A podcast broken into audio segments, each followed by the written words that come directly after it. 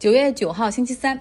今天先从日本说起，自民党将会在九月十四号选出他们的新的党总裁，而这个总裁就会接任安倍晋三，成为日本的首相，一直要到明年九月份的大选为止。那安倍的离职，大家都知道是身体原因哈，但是还有一些媒体多做出了一层分析，认为这是一个困难时期，安倍的认输哈，就选择辞职了。但是堂而皇之用身体作为借口，作为日本战后执政时间最长的首相安倍，他究竟给日本留下了哪些 legacy？而他的继任者又面临着怎样的挑战呢？今天给大家来分析一下。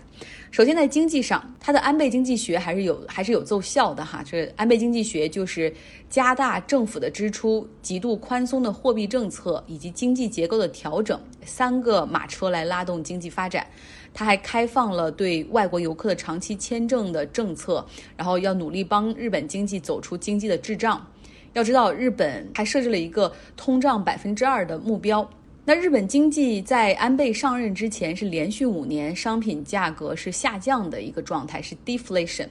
安倍的这几板斧组合拳打出来之后，他真的带动了日本经济在最近七十一个月实现净增长。哈，不过运气也挺不好，遇到了 COVID-19 的疫情，一下子又变成负增长了。第二呢，是安倍其实一直认为日本经济的基本面没有问题，但是为什么经济始终走不出这种失落的三十年的这种阴影呢？主要是因为缺少信心，所以他特别希望用二零二零年东京奥运会来重振国民的信心，就像战后一九六零年的东京奥运会一样。但是没想到，因为疫情，奥运会也会被推迟举行。第三，在外交上，日本夹在中美之间，然后受到美国的压力，可能想对华保持友好越来越难了。而在经济上呢，他又希望和中国保持友好并且开放的这种贸易和经济往来。第四方面就是老龄化的社会，安倍在任期间开始大量鼓励外国劳工移民，哪怕是。在这个日本，它是岛民思想为主的这样的一个国度，其实非常恐惧外国移民。你看，他们把把入籍都叫做同化，然后入籍之后，你还必须给自己起一个日本名字来作为姓氏。但不管怎么样。你有这么多老龄化的问题，谁来工作？就是要靠移民。另外呢，他还制定了政策，开始通过生育补贴和免托儿所、幼儿园的费用来鼓励生育，同时也鼓励女性在婚后、产后重返职场，这个效果还是不错的。像我有一个朋友，他有了小孩之后，产假就休了将近七个月，然后。薪水也是一直照付的，然后之后呢，他重返工作岗位，孩子就送去附近的 daycare，然后也都是国家出钱，全部免费。然后他现在这个工作了一年之后，又准备再要二胎哈。第五呢，就是。他希望引进外部投资。安倍政府通过了立法，让日本上市公司董事会中至少有一个席位属于独立董事。要知道，在二零一二年他上任之前，日本上市公司中只有百分之四十设立了独立董事，但是现在每一个日本的上市公司中至少都有一个是独董。这就变相增加了企业的运营和财务的一个透明性，方便引入外国投资。有人说了，你看最近巴菲特啊，就买入日本五大商社的百分之五的股权，实际上也是这个政策奏效的一种体现。安倍失误的地方也不少，比如在经济上，眼看着日本的政府债务水平日益高涨，他在任内两次提高消费税，结果呢，当时都是短暂造成了消费的不景气。而第二个失误的在经济方面就是长期的负利率，他本来以为这种负利率会大大增加经济的活力，降低企业融资的成本，结果呢却给日本的银行业带来重创。那第三个失误，它是在军事上，它增加军费开支，然后购买军事装备，同时推动日本自卫队参与国际维和任务。但是呢，就这样的带动之下，那右翼势右翼的那种好战的势力又在抬头，又立刻遭到这周边的邻居，包括我国以及韩国，尤其是韩国的极力抵制，中间还造成了日本和韩国的关系紧张。这种关系紧张也影响到了贸易和经济领域。所以可以说，安倍在任的七年里面，他是给日本经济和社会的转型打下了一些基础哈。就是可能大家没有看到太多开花结果的地方，但是不论谁接替安倍，他们接下来的改革都会在他所铺好的这个基础上来进行。但是他谁来接替安倍，也是会有很大的挑战。第一个就是，你看他都出了这么多板斧了，那社会经济的效率其实并没有太多的提高。那你有什么新的办法可以让 productivity 来提高？第二个就是如何改善日本社会中的这种商业文化中的大企业病。就是特别慢呢，，bureaucracy 大企业内部的官僚啊，我 我推荐半泽直树，那个里面显现的显现无疑哈，就是有谁犯了错误，他们都不会把他开除，而是会把这个人给降到下面分公司的哪个呃什么濑户内海的一些一个小分支机构去。为什么不敢开除？因为一旦开除的话，相当于内部的管理的疏漏就会被会被暴露出来，也许会被媒体或者监管层抓住哈。这这都是企业中影响效率的问题，这个东西如何改变？长而久之，就是大家都怕担责任，所以没有人去做决定。第三个问题就是如何进一步去开放，如何进一步加大引入外国劳工的数量，加强贸易，尤其是在美国退出 TPP 之后，这种自由贸易的联盟，日本能不能把它牵头继续搞下去？所以，如果大家有希望对安倍以及日本有更多了解的话，可以在微信公号张奥同学下留下你的邮箱。我有一篇《经济学人》的文章要给大家分享一下。说点轻松的哈，体育。之前我们说过，环法自行车赛在疫情中举行，大会设计了非常严格的休息日，所有的车队人员都必须进行检测的这样的一个规定。那结果出炉了，运动员没有一个人感染，但是组委会的最高层，也就是环法自行车赛的主席普吕多姆，他感染了。他呢要进入两周的自我隔离，然后说自己十五年了首次要在电视上来看环法比赛。那又因为法国总理之前是到了环法现场，并且和普吕多姆他们有过近距离的接触，所以。这个法国总理也要接受检测哈，看看是不是自己也被传染了。那因此，马克龙非常警觉地推迟了今天本来要这个 in person 举行的内阁会议，改为在电脑上开。那另一项进行中的国际赛事是美国网球公开赛。我有一个前同事非常酷爱网球，然后他的朋友圈里我就看到了几个字，他说“活久见啊，还能这样被淘汰”。他写的就是世界排名第一的德约科维奇。究竟小德出了什么事儿呢？我们有一位听众是网球迷 Cassie，我们来听他讲一讲。大家好，我是 Cassie。二零二零是奇幻的一年，美国网球公开赛并没有因为新冠的原因而取消，于八月三十一日在纽约市皇后区如期举行。比赛现场禁止观众入内，民众可通过电视转播观看比赛。现世界排名第一的德约科维奇也无疑是本届美网的夺冠的最大热门之一。然而，在九月七号，赛季二十六连胜及冲击个人第十八个大满贯冠军的他，止步于男单第四轮。根据大满贯规则手册，由于德约科维奇在球场内鲁莽击球，导致击中丝线，美国网球公开赛裁判组判罚德约科维奇本场比赛为负。由于德约科维奇的违规行为，他将失去在美网的所有排名积分以及比赛所获得的奖金。此外，还将对违规事件进行罚款。之后呢，小德也发布了声明，表达了歉意，并且表示探寻内心，直面失望，会将这一切化为成长的一刻。抛开这件事，让我们深入了解一下小德的成长背景。生于贝尔格莱德，1987年5月22日的诺瓦克·德约科维奇，几乎具备一切成为超级的明星条件。身高一米八七，身体柔韧性好，斗志顽强，属于进攻型选手。他出生在一个有体育传统的家庭，他的父亲曾是前南斯拉夫滑雪运动员。一九九一年，当地政府决定在他家经营的披萨店旁建网球场。四岁的小德靠给工人送外卖得以进入网球场打球，这成了改变小德人生的一笔，开始学习网球。一九九九年，因为科索沃战争的爆发，导致塞黑遭到了北约空袭，北约开始轰炸贝尔格莱德。每天晚上八点，当防空警报响起时，德约科维奇一家人只能躲进一个阿姨家的地下防空洞，全家人蜷缩在一起，在 F 幺幺七的轰炸声中祈祷。一周后，他们恢复了正常生活。他们想开了，是福不是祸，是祸躲不过。每天有上百架战机在塞尔维亚上空投掷炸弹，但德约科维奇一家已经习以为常。有时候，德约科维奇选择的训练场地会紧挨着不久前被空袭的目标。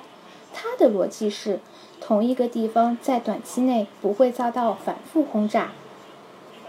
一九九九年六月十日，北约终于宣布停止空袭，但紧随而来的制裁让南斯拉夫整个国家的经济陷入瘫痪。为了能继续打球，十二岁的他不得不出走。德国慕尼黑，在那里的网球学校待了两年后，才回到贝尔格莱德。就这样，童年经历国家分裂战争，北约轰炸，在地下室碎石地里训练。童年饱受磨难的德约科维奇，把成为世界第一当做自己的人生理想。他成功了，这就是诺瓦克的一部分故事。他的故事激励着我。不仅仅是小德，我个人非常喜欢的已经退役的前塞尔维亚的网坛女选手伊万诺维奇、杨科维奇，也是在这种艰苦的环境中练球，十分敬佩他们。最后呢，想用李娜的一句话来做一个结尾：网球是项孤独的运动，独自上场开始一个人的战斗，独自面对所有问题，独自化解所有困难。谢谢大家。也谢谢张奥同学，这段历史呢，之前也在张奥同学的巴尔干半岛系列有所体现。非常感谢 c a s i e 我小时候特别喜欢体育，有很多球员的励志故事也一直鼓励着我。那在你的声音中，我听到了年轻时候的自己，非常非常感谢，也希望你能够继续创作。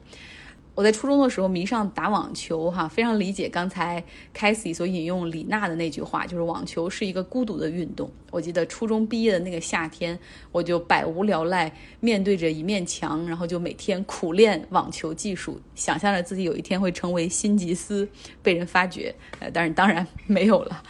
那嗯，话说到回小德被淘汰的这个比赛，赛后呢，有记者就去采访小德的对手，就问他说：“你认为小德是不是真的故意用球去击打这个丝线的裁判？他是故意的吗？”然后这个。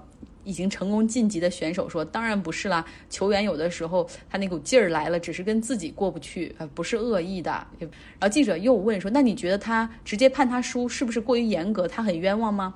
然后这个球员因为自己尝到了晋级的甜头，他就说：“啊，那他也不冤枉，毕竟这是规则，这是裁判的裁决，我们都需要尊重。It is what it is。”今天的关于新冠疫情有一个坏消息。就是之前我们一直说在研发中比较靠前，然后非常就相当于是众多的疫苗研发团队中最靠谱的一个组合——牛津大学和阿斯利康这个组合，他们所开发研制的疫苗，今天宣布暂停在全球范围内 COVID-19 疫苗的试验。那他们之前在美国已经开始了第三期临床实验，结果有一名志愿者出现了身体不明的这种症状，哈，然后这个公司马上采取措施，然后要检查所有的数据，现在就是叫停在全球范围内所有的不同阶段的测试。所以这时我忽然想到，这俄罗斯它直接把没有进行第三期临床测试的疫苗已经批准上市了。不知道情况到底会怎么样哈？打的人中间到底有没有效？有没有一些有没有一些其他的症状发生？说一句，美国股市，美国股市今天继续下跌，标普五百跌幅超过百分之二点七，纳斯达克跌的最多，跌百分之四，道指跌百分之二点二五。那跌的最惨的公司之一哈，就是特斯拉，它跌了百分之二十一。这个股票现在就是换手量非常的大，今天成交四百多亿美元，所以想一想，就到底有多少人在跑路，还有多少不明真相的人可能在进场哈。那今年特斯拉的股价从一开始涨五倍到现在涨三倍，有人说了，这是年轻人买的第一只股票，可能就要面临腰斩。前不久呢。软银，它在美国股市上是横冲直撞，重仓买入了很多美国的科技公司，像苹果、特斯拉、亚马逊、什么 Facebook、微软，它都买了。同时，他还买入了大量的这些股票的看涨期权，加了杠杆上，哈，看起来这个孙正义的赌性还真的很大。找机会这两天好好盘一盘，他到底买了什么，然后现在的这个结果是怎么样，是赚了还是亏了？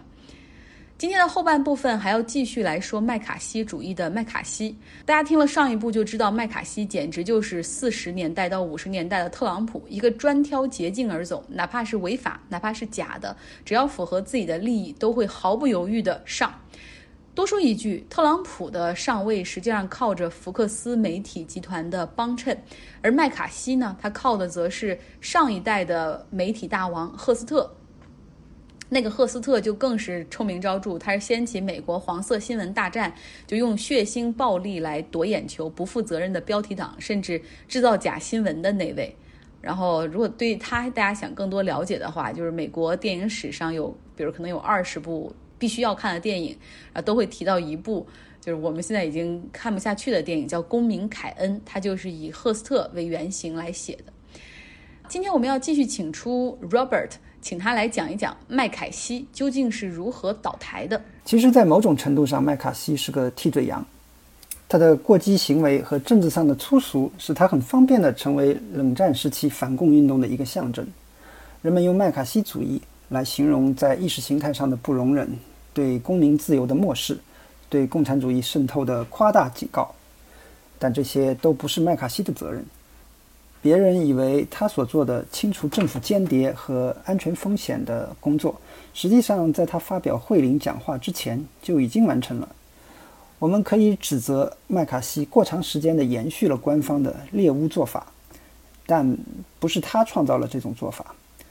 应该负责的是一个憎恨麦卡锡的人——哈利·杜鲁门。在一九四七年三月十二日国会的一次演讲中，杜鲁门宣布。美国的政策是支持那些抵抗少数武装分子或外部压力征服企图的自由人民。少数武装分子是指共产主义分子，外部压力是指克里姆林宫。这项政策很快被命名为“杜鲁门主义”。那次演讲成为冷战的开端。九天后，杜鲁门签署了一项行政命令，建立了联邦雇员忠诚计划。责成联邦调查局和其他机构对涉嫌不忠的政府雇员进行调查。在一九四七年至一九五三年间，四百七十六万联邦雇员必须填写接受忠诚度调查的表格。在这些雇员中，两万六千多人被提请进一步审查，五百六十人被解雇或者未被聘用。与此同时，国会开始了自己的忠诚调查。一九四七年十月。众议院非美活动调查委员会在好莱坞举行了关于共产主义者的听证会，结果被判藐视国会的所谓“好莱坞十人”罪名成立。次年七月，美国共产党前党员伊丽莎白·本特利向众议院非美活动调查委员会提供了美国间谍的名单，其中包括前财政部高级官员哈里·德克斯·怀特。一个月后，另一位前共产主义者钱伯斯作证。揭发了国务院高级官员阿尔杰西斯。同月，以物理学家克劳斯·福克斯为首的一个原子间谍网被捣毁。一九五一年，朱利叶斯和埃塞尔·罗森伯格因间谍罪被定罪，并于一九五三年被处死。当时确实有很多间谍。根据解密的克格勃档案和美国政府截获的苏联情报机构的密码电文。有五百多名美国人向苏联提供情报，因此铲除间谍和线人是一个正确的政策。这个工作也没有花太长时间。问题是，这个运动没有就此停止，它被扩大到了那些只和国家安全有一点点概念上的联系的人，比如高中教师和好莱坞编剧。间谍活动是犯罪，但加入美国共产党并不是犯罪。从1924年到1940年的每一次总统选举中，共产党人都在参与选举。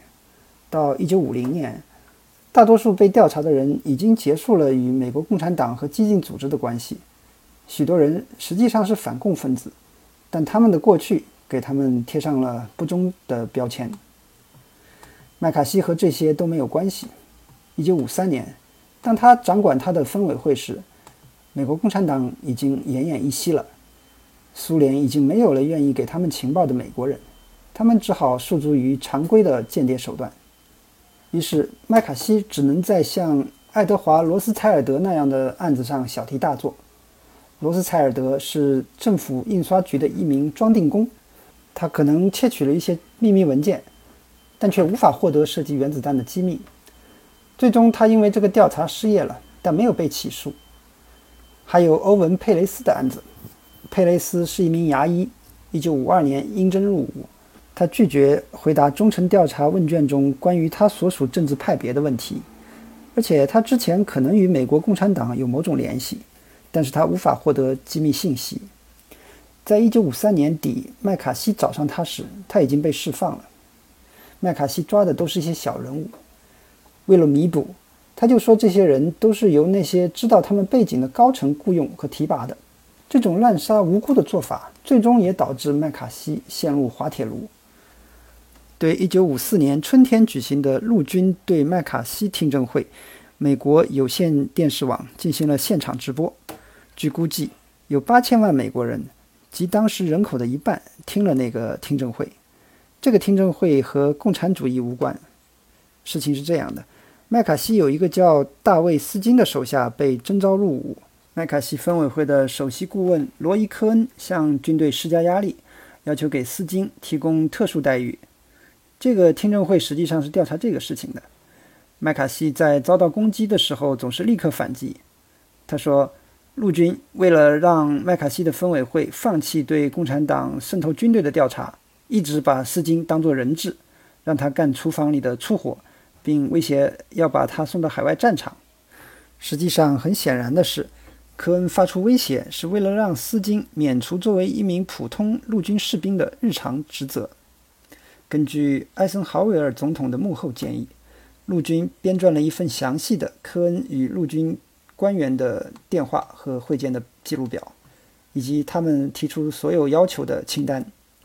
在真凭实据面前，麦卡锡不可能赢得那场争论。然而，麦卡锡没有像其他人那样会抛弃斯金和科恩。麦卡锡知道斯金一文不值，但他也知道科恩对他有深厚的情谊。麦卡锡也知道科恩是一个像他一样无所顾忌的人。为了斯金和科恩，麦卡锡把自己的职业生涯置于危险之中，结果一败涂地。数百万人在电视上见证了麦卡锡和陆军聘请的法律顾问约瑟夫·韦尔奇之间的交锋。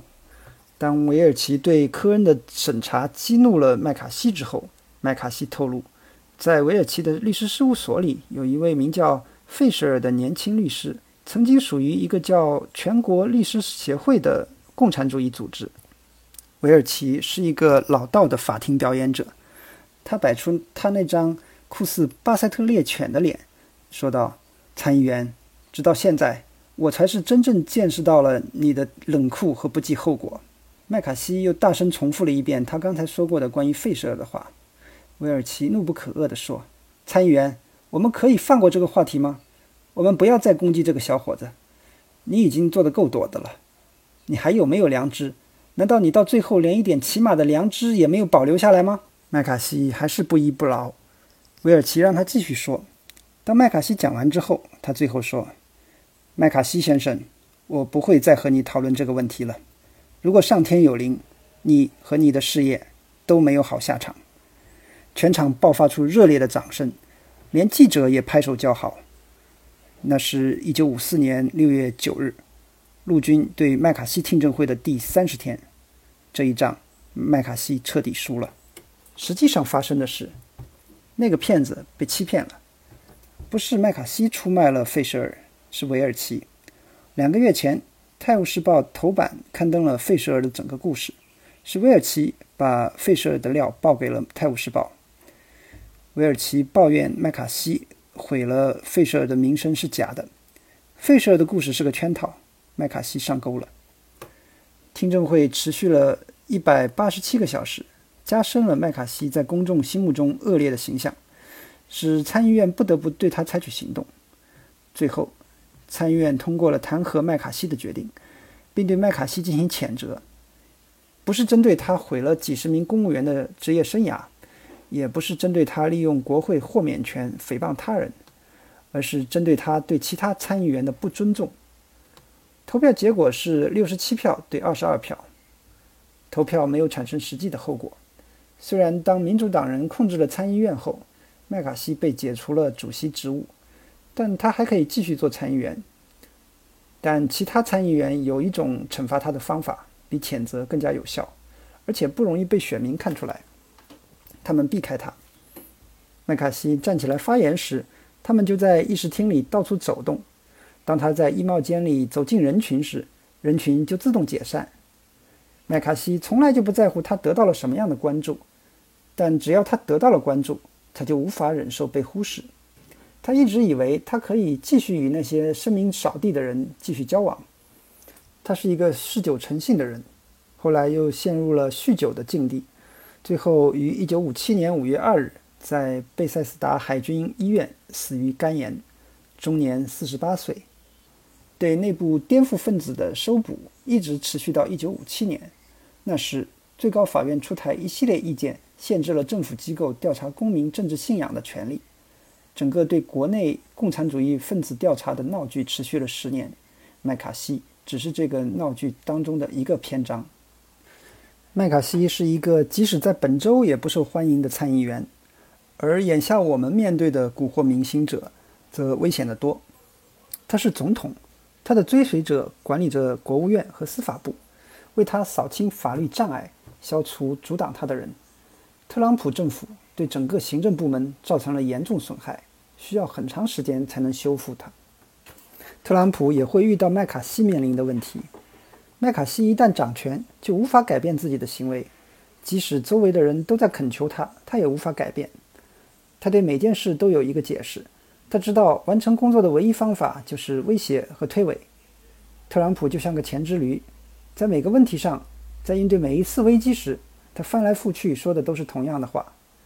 选民们厌倦了前之驴，不管麦卡锡怎样坚持，并不是每一个有进步观点的公务员都是间谍，就像不是每个特朗普不喜欢的故事都是假的，也不是他不喜欢的每一个调查都是骗局。无休止的重复攻击会失去他的锋芒，麦卡锡就是这样。这并不是说公众认为共产党不是真的威胁，他们只是厌倦了不断的咆哮和恐吓。只是想要消停一会儿。当律师韦尔奇抵达华盛顿参加那个著名的听证会时，一些参与为军队辩护的人对他似乎没有研究此案感到震惊，他们担心他没有准备好。但是韦尔奇知道，靠分辨事实无法打败麦卡锡，因为麦卡锡只会编造新的事实。他明白，摧毁麦卡锡的唯一方法就是给他一个毁灭自己的机会。他任由麦卡锡吼叫、霸凌、东拉西扯了三十天，然后随着时间的流逝，他使出了他的致命一击，这就是以逸待劳的战术。这也可能是给拜登上的一课。非常非常感谢 Robert 麦凯西的系列总长度有超过二十分钟，然后这个文章也是比较长，comprehensive，但是。这 Robert 可以在工作之余利用周末的时间帮大家解读和分析，非常感谢他。然后本周我也会上传一个麦凯西主义的麦凯西完整版给大家听，感谢，希望大家有一个愉快的周三。